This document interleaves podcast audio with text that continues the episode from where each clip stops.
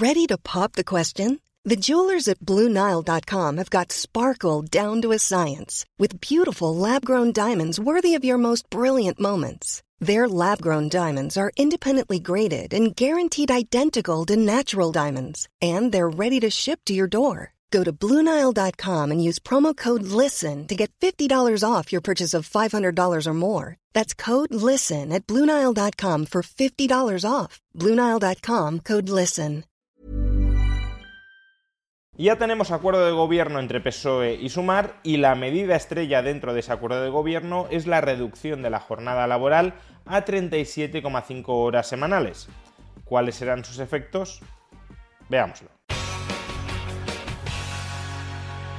PSOE y Sumar ya han llegado a un acuerdo para reeditar el gobierno de coalición y entre las muchas medidas que contiene este acuerdo de gobierno sobresale, al menos en términos mediáticos, una en particular, la reducción de la jornada laboral a 37,5 horas semanales. Es decir, que una jornada laboral a tiempo completo, 5 días a la semana, 8 horas diarias, experimentaría en términos promedio una reducción de su horario de trabajo de media hora al día. ¿Es esto viable? Bueno, de entrada tengamos en cuenta que si se reduce la jornada laboral y no se reduce el salario mensual de un trabajador, lo que tenemos es un incremento del salario por hora o del coste laboral por hora de tener contratado a un trabajador. Concretamente, si se cobra lo mismo a fin de mes por trabajar 37,5 horas que por trabajar 40 horas, lo que ha sucedido es que el salario por hora se ha incrementado en todos los puestos de trabajo en un 6,6%. Habrá empresas donde ese incremento del coste laboral por hora sea inferior, básicamente aquellas en las que con una menor jornada laboral se pueda llegar a producir lo mismo que se producía antes con una mayor jornada laboral, es decir, aquellas en las que la productividad por hora pueda incrementarse, y habrá otras donde ese incremento del coste por hora trabajada sea incluso superior al 6,6%, empresas donde al reducir la jornada laboral se reduce a su vez la productividad, si, por ejemplo, un abogado necesitara trabajar un mínimo de 8 horas diarias para ganar sistemáticamente sus casos, el hecho de que se le fuerce a trabajar menos horas diarias supondrá una merma en su productividad, porque ganará muchos menos casos. Por tanto, el valor que generará por hora no será el mismo, sino menor. Pero bueno, en términos generales, obviando aquellos sectores en los que es posible incrementar la productividad por hora trabajada y por tanto donde no aumente en términos efectivos el coste laboral, así como aquellos otros sectores en los que haya una jornada laboral mínima para mantener la calidad y por tanto la reducción de la jornada laboral suponga una merma de la productividad por hora trabajada, en términos generales, en términos promedio, podemos equiparar esta medida con un aumento del coste por hora trabajada de alrededor del 6,5%. ¿Pueden las empresas hacerse cargo de un incremento del coste por hora trabajada del 6,5%? De nuevo, habrá empresas que lo tendrán muy fácil para hacer frente a este incremento de sus costes laborales, porque sean empresas que, por ejemplo, disfrutan de beneficios extraordinarios por la falta de competencia en su sector, mientras que habrá otras empresas que no serán capaces en absoluto de hacer frente a este incremento del coste por hora trabajada e incluso puede que terminen cerrando. Pero de nuevo vamos a hablar en términos promedio, obviando los casos extremos hacia un lado y los casos extremos hacia el otro. En términos promedio, los salarios han de ir de la mano de la productividad. Por tanto, ¿cómo pueden reabsorber las empresas este incremento del coste laboral por hora trabajada? Pues por dos vías.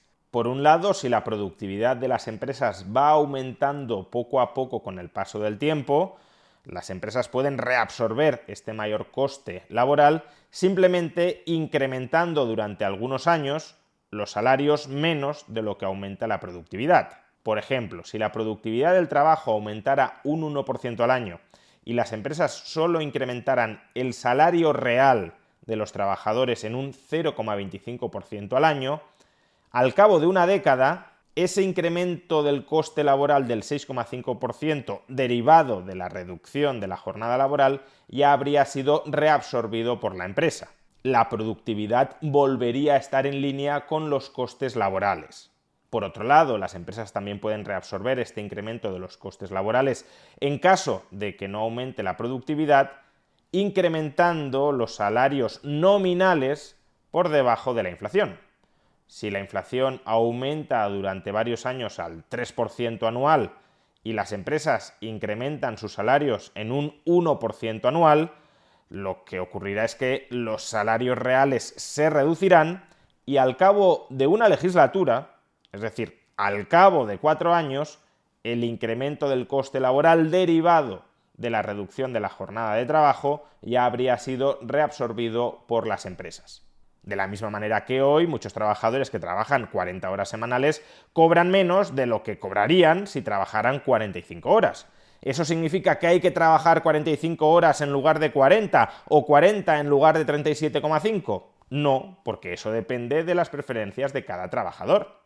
Habrá personas que prefieran trabajar 37,5 horas semanales en lugar de 40, aún perdiendo salario potencial, y habrá otros trabajadores que preferirán trabajar 40 horas semanales en lugar de 37,5 horas a cambio de unos mayores ingresos salariales.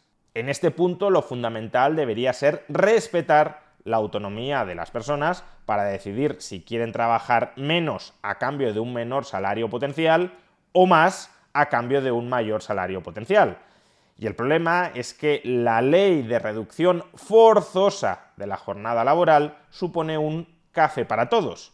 A todo el mundo se le va a imponer una jornada laboral de 37,5 horas. Y en ese caso, aquellos trabajadores que prefieran trabajar menos a costa de cobrar menos saldrán ganando, pero los que prefieran trabajar más cobrando más saldrán perdiendo. Es cierto que las personas que prefieran seguir trabajando 40 horas semanales podrán pluriemplearse, es decir, trabajar en un empleo 37,5 horas semanales y luego buscar un segundo empleo en el que trabajar 2,5 horas semanales. Pero tengamos presente que este pluriempleo no siempre es factible, no siempre es posible combinar dos trabajos en los que tenga la misma productividad y por tanto el mismo sueldo por hora trabajada, y que además puede comportar costes por ejemplo, y de manera muy clara, los costes de desplazamiento de un trabajo a otro que pueden comerse gran parte de los ingresos salariales adicionales de tener un segundo trabajo de 2,5 horas semanales. Dicho de otro modo, un trabajador no tiene por qué ser indiferente entre trabajar 40 horas a la semana en un Planning for your next trip? Elevate your travel style with Quince. Quince has all the jet-setting essentials you'll want for your next getaway, like European linen premium luggage options, buttery soft Italian leather bags, and so much more. And is all priced at 50 to 80% less than similar brands. Plus, Quince only works with factories that use safe and ethical manufacturing practices. Pack your bags with high-quality essentials you'll be wearing for vacations to come with Quince. Go to quince.com/pack for free shipping and 365-day returns. Quality sleep is essential. That's why the Sleep Number Smart Bed is designed for your ever-evolving sleep needs. Need a bed that's firmer or softer on either side? Helps you sleep at a comfortable temperature? Sleep Number Smart Beds let you individualize your comfort so you sleep better together. JD Power ranks Sleep Number number 1 in customer satisfaction with mattresses purchased in-store. And now, save 50% on the Sleep Number limited edition Smart Bed for a limited time. For JD Power 2023 award information, visit jdpower.com/awards. Only at a Sleep Number store or sleepnumber.com. Burrow's furniture is built for the way you live. From ensuring easy assembly and disassembly to honoring highly requested new colors for their award-winning seating, they always have their customers in mind. Their modular seating is made out of durable materials to last and grow with you. And with Burrow, you always get fast, free shipping. Get up to 60% off during Burrow's Memorial Day sale at burrow.com slash ACAST. That's burrow.com slash ACAST. burrow.com slash ACAST. Puesto de trabajo y entre trabajar 37,5 horas semanales en un puesto de trabajo más 2,5 horas semanales en otro puesto de trabajo. Por tanto, como digo, a medio plazo la medida tiene ganadores y perdedores ganadores los que prefieren trabajar menos a costa de cobrar menos de lo que podrían cobrar, y perdedores aquellos que prefieren no trabajar menos para cobrar más de lo que cobrarían trabajando menos. La cuestión es qué colectivos sociales estarán en una categoría o en otra. ¿Qué tipo de trabajador será aquel que prefiera trabajar menos a una costa de ingresar menos a fin de mes? Pues aquellos que ya tienen una suficiencia económica bastante holgada, que no tienen dificultades para llegar a fin de mes y que por tanto están dispuestos a transar, a intercambiar parte de su salario mensual por mayor tiempo libre. Si lo queremos, clases medias, medias altas. No estoy diciendo que todo el mundo en las clases medias o medias altas quiera trabajar menos horas.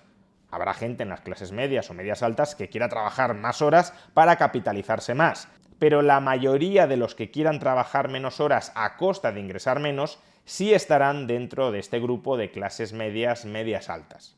Y en cambio, ¿quiénes serán previsiblemente aquellos que no quieran intercambiar más tiempo libre por menor salario? Pues aquellos trabajadores con mayores dificultades para llegar a fin de mes, o al menos que aspiran a un nivel de gasto, a un tren de vida más elevado del que actualmente disfrutan.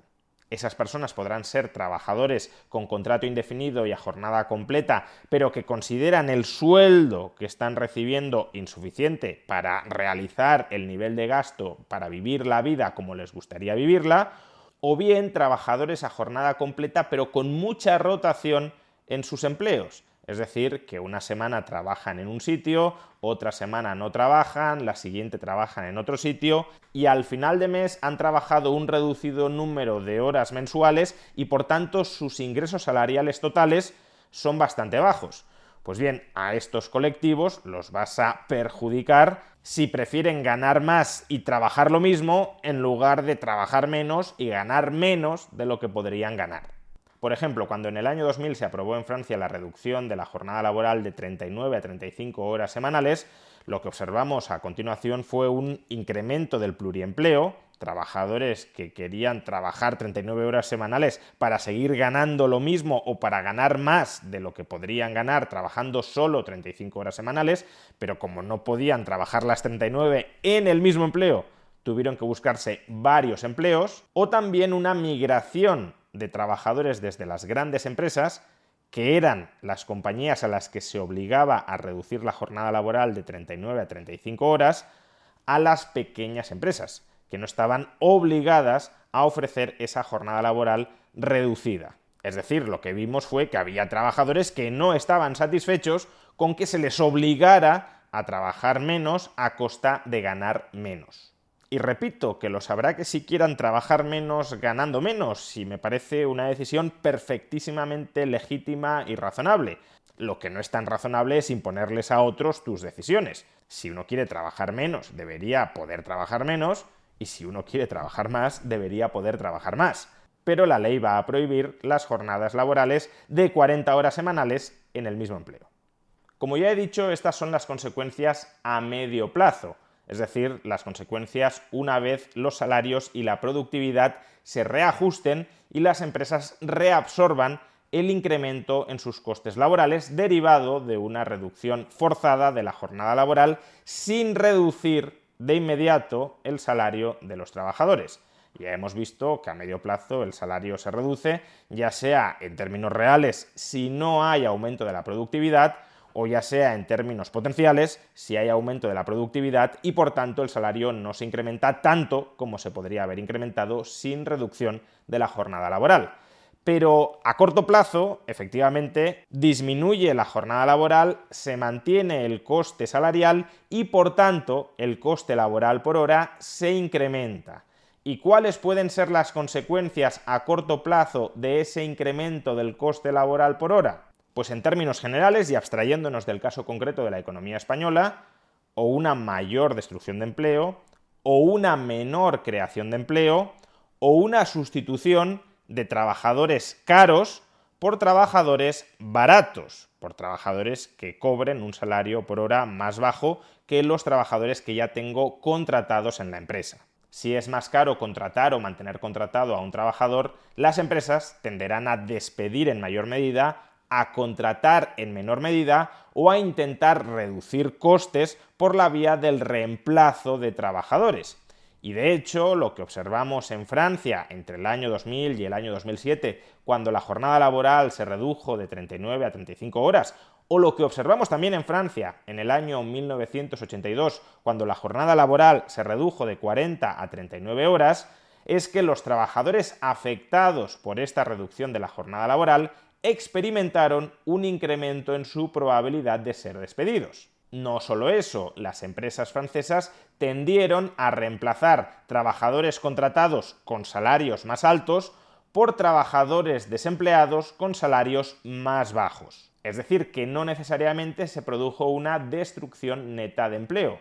Se despidió a algunos trabajadores, aquellos que resultaban más caros después de haber incrementado adicionalmente el coste laboral por la reducción de la jornada de trabajo, y se reemplazó a esos trabajadores más caros despedidos por otros trabajadores más baratos, reabsorbiendo a corto plazo de esta manera el aumento del coste laboral por hora trabajada. Y nuevamente aquí nos encontramos con trabajadores ganadores y con trabajadores perdedores. Los trabajadores perdedores son los que pierden su puesto de trabajo, aun cuando ellos estuvieran dispuestos a trabajar un mayor número de horas por el mismo sueldo, pero se les fuerza a ser despedidos y los ganadores, obviamente, son aquellos trabajadores que estaban en el paro y que reemplazan a los empleados más caros que han sido despedidos como consecuencia de la reducción de la jornada laboral y del incremento del coste laboral por hora trabajada.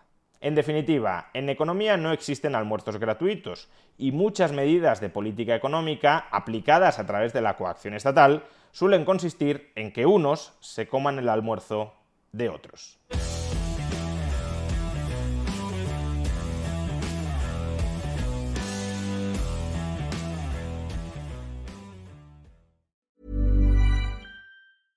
Even when we're on a budget, we still deserve nice things. Quince is a place to scoop up stunning high-end goods for 50 to 80% less than similar brands. They have buttery soft cashmere sweaters starting at $50, luxurious Italian leather bags, and so much more.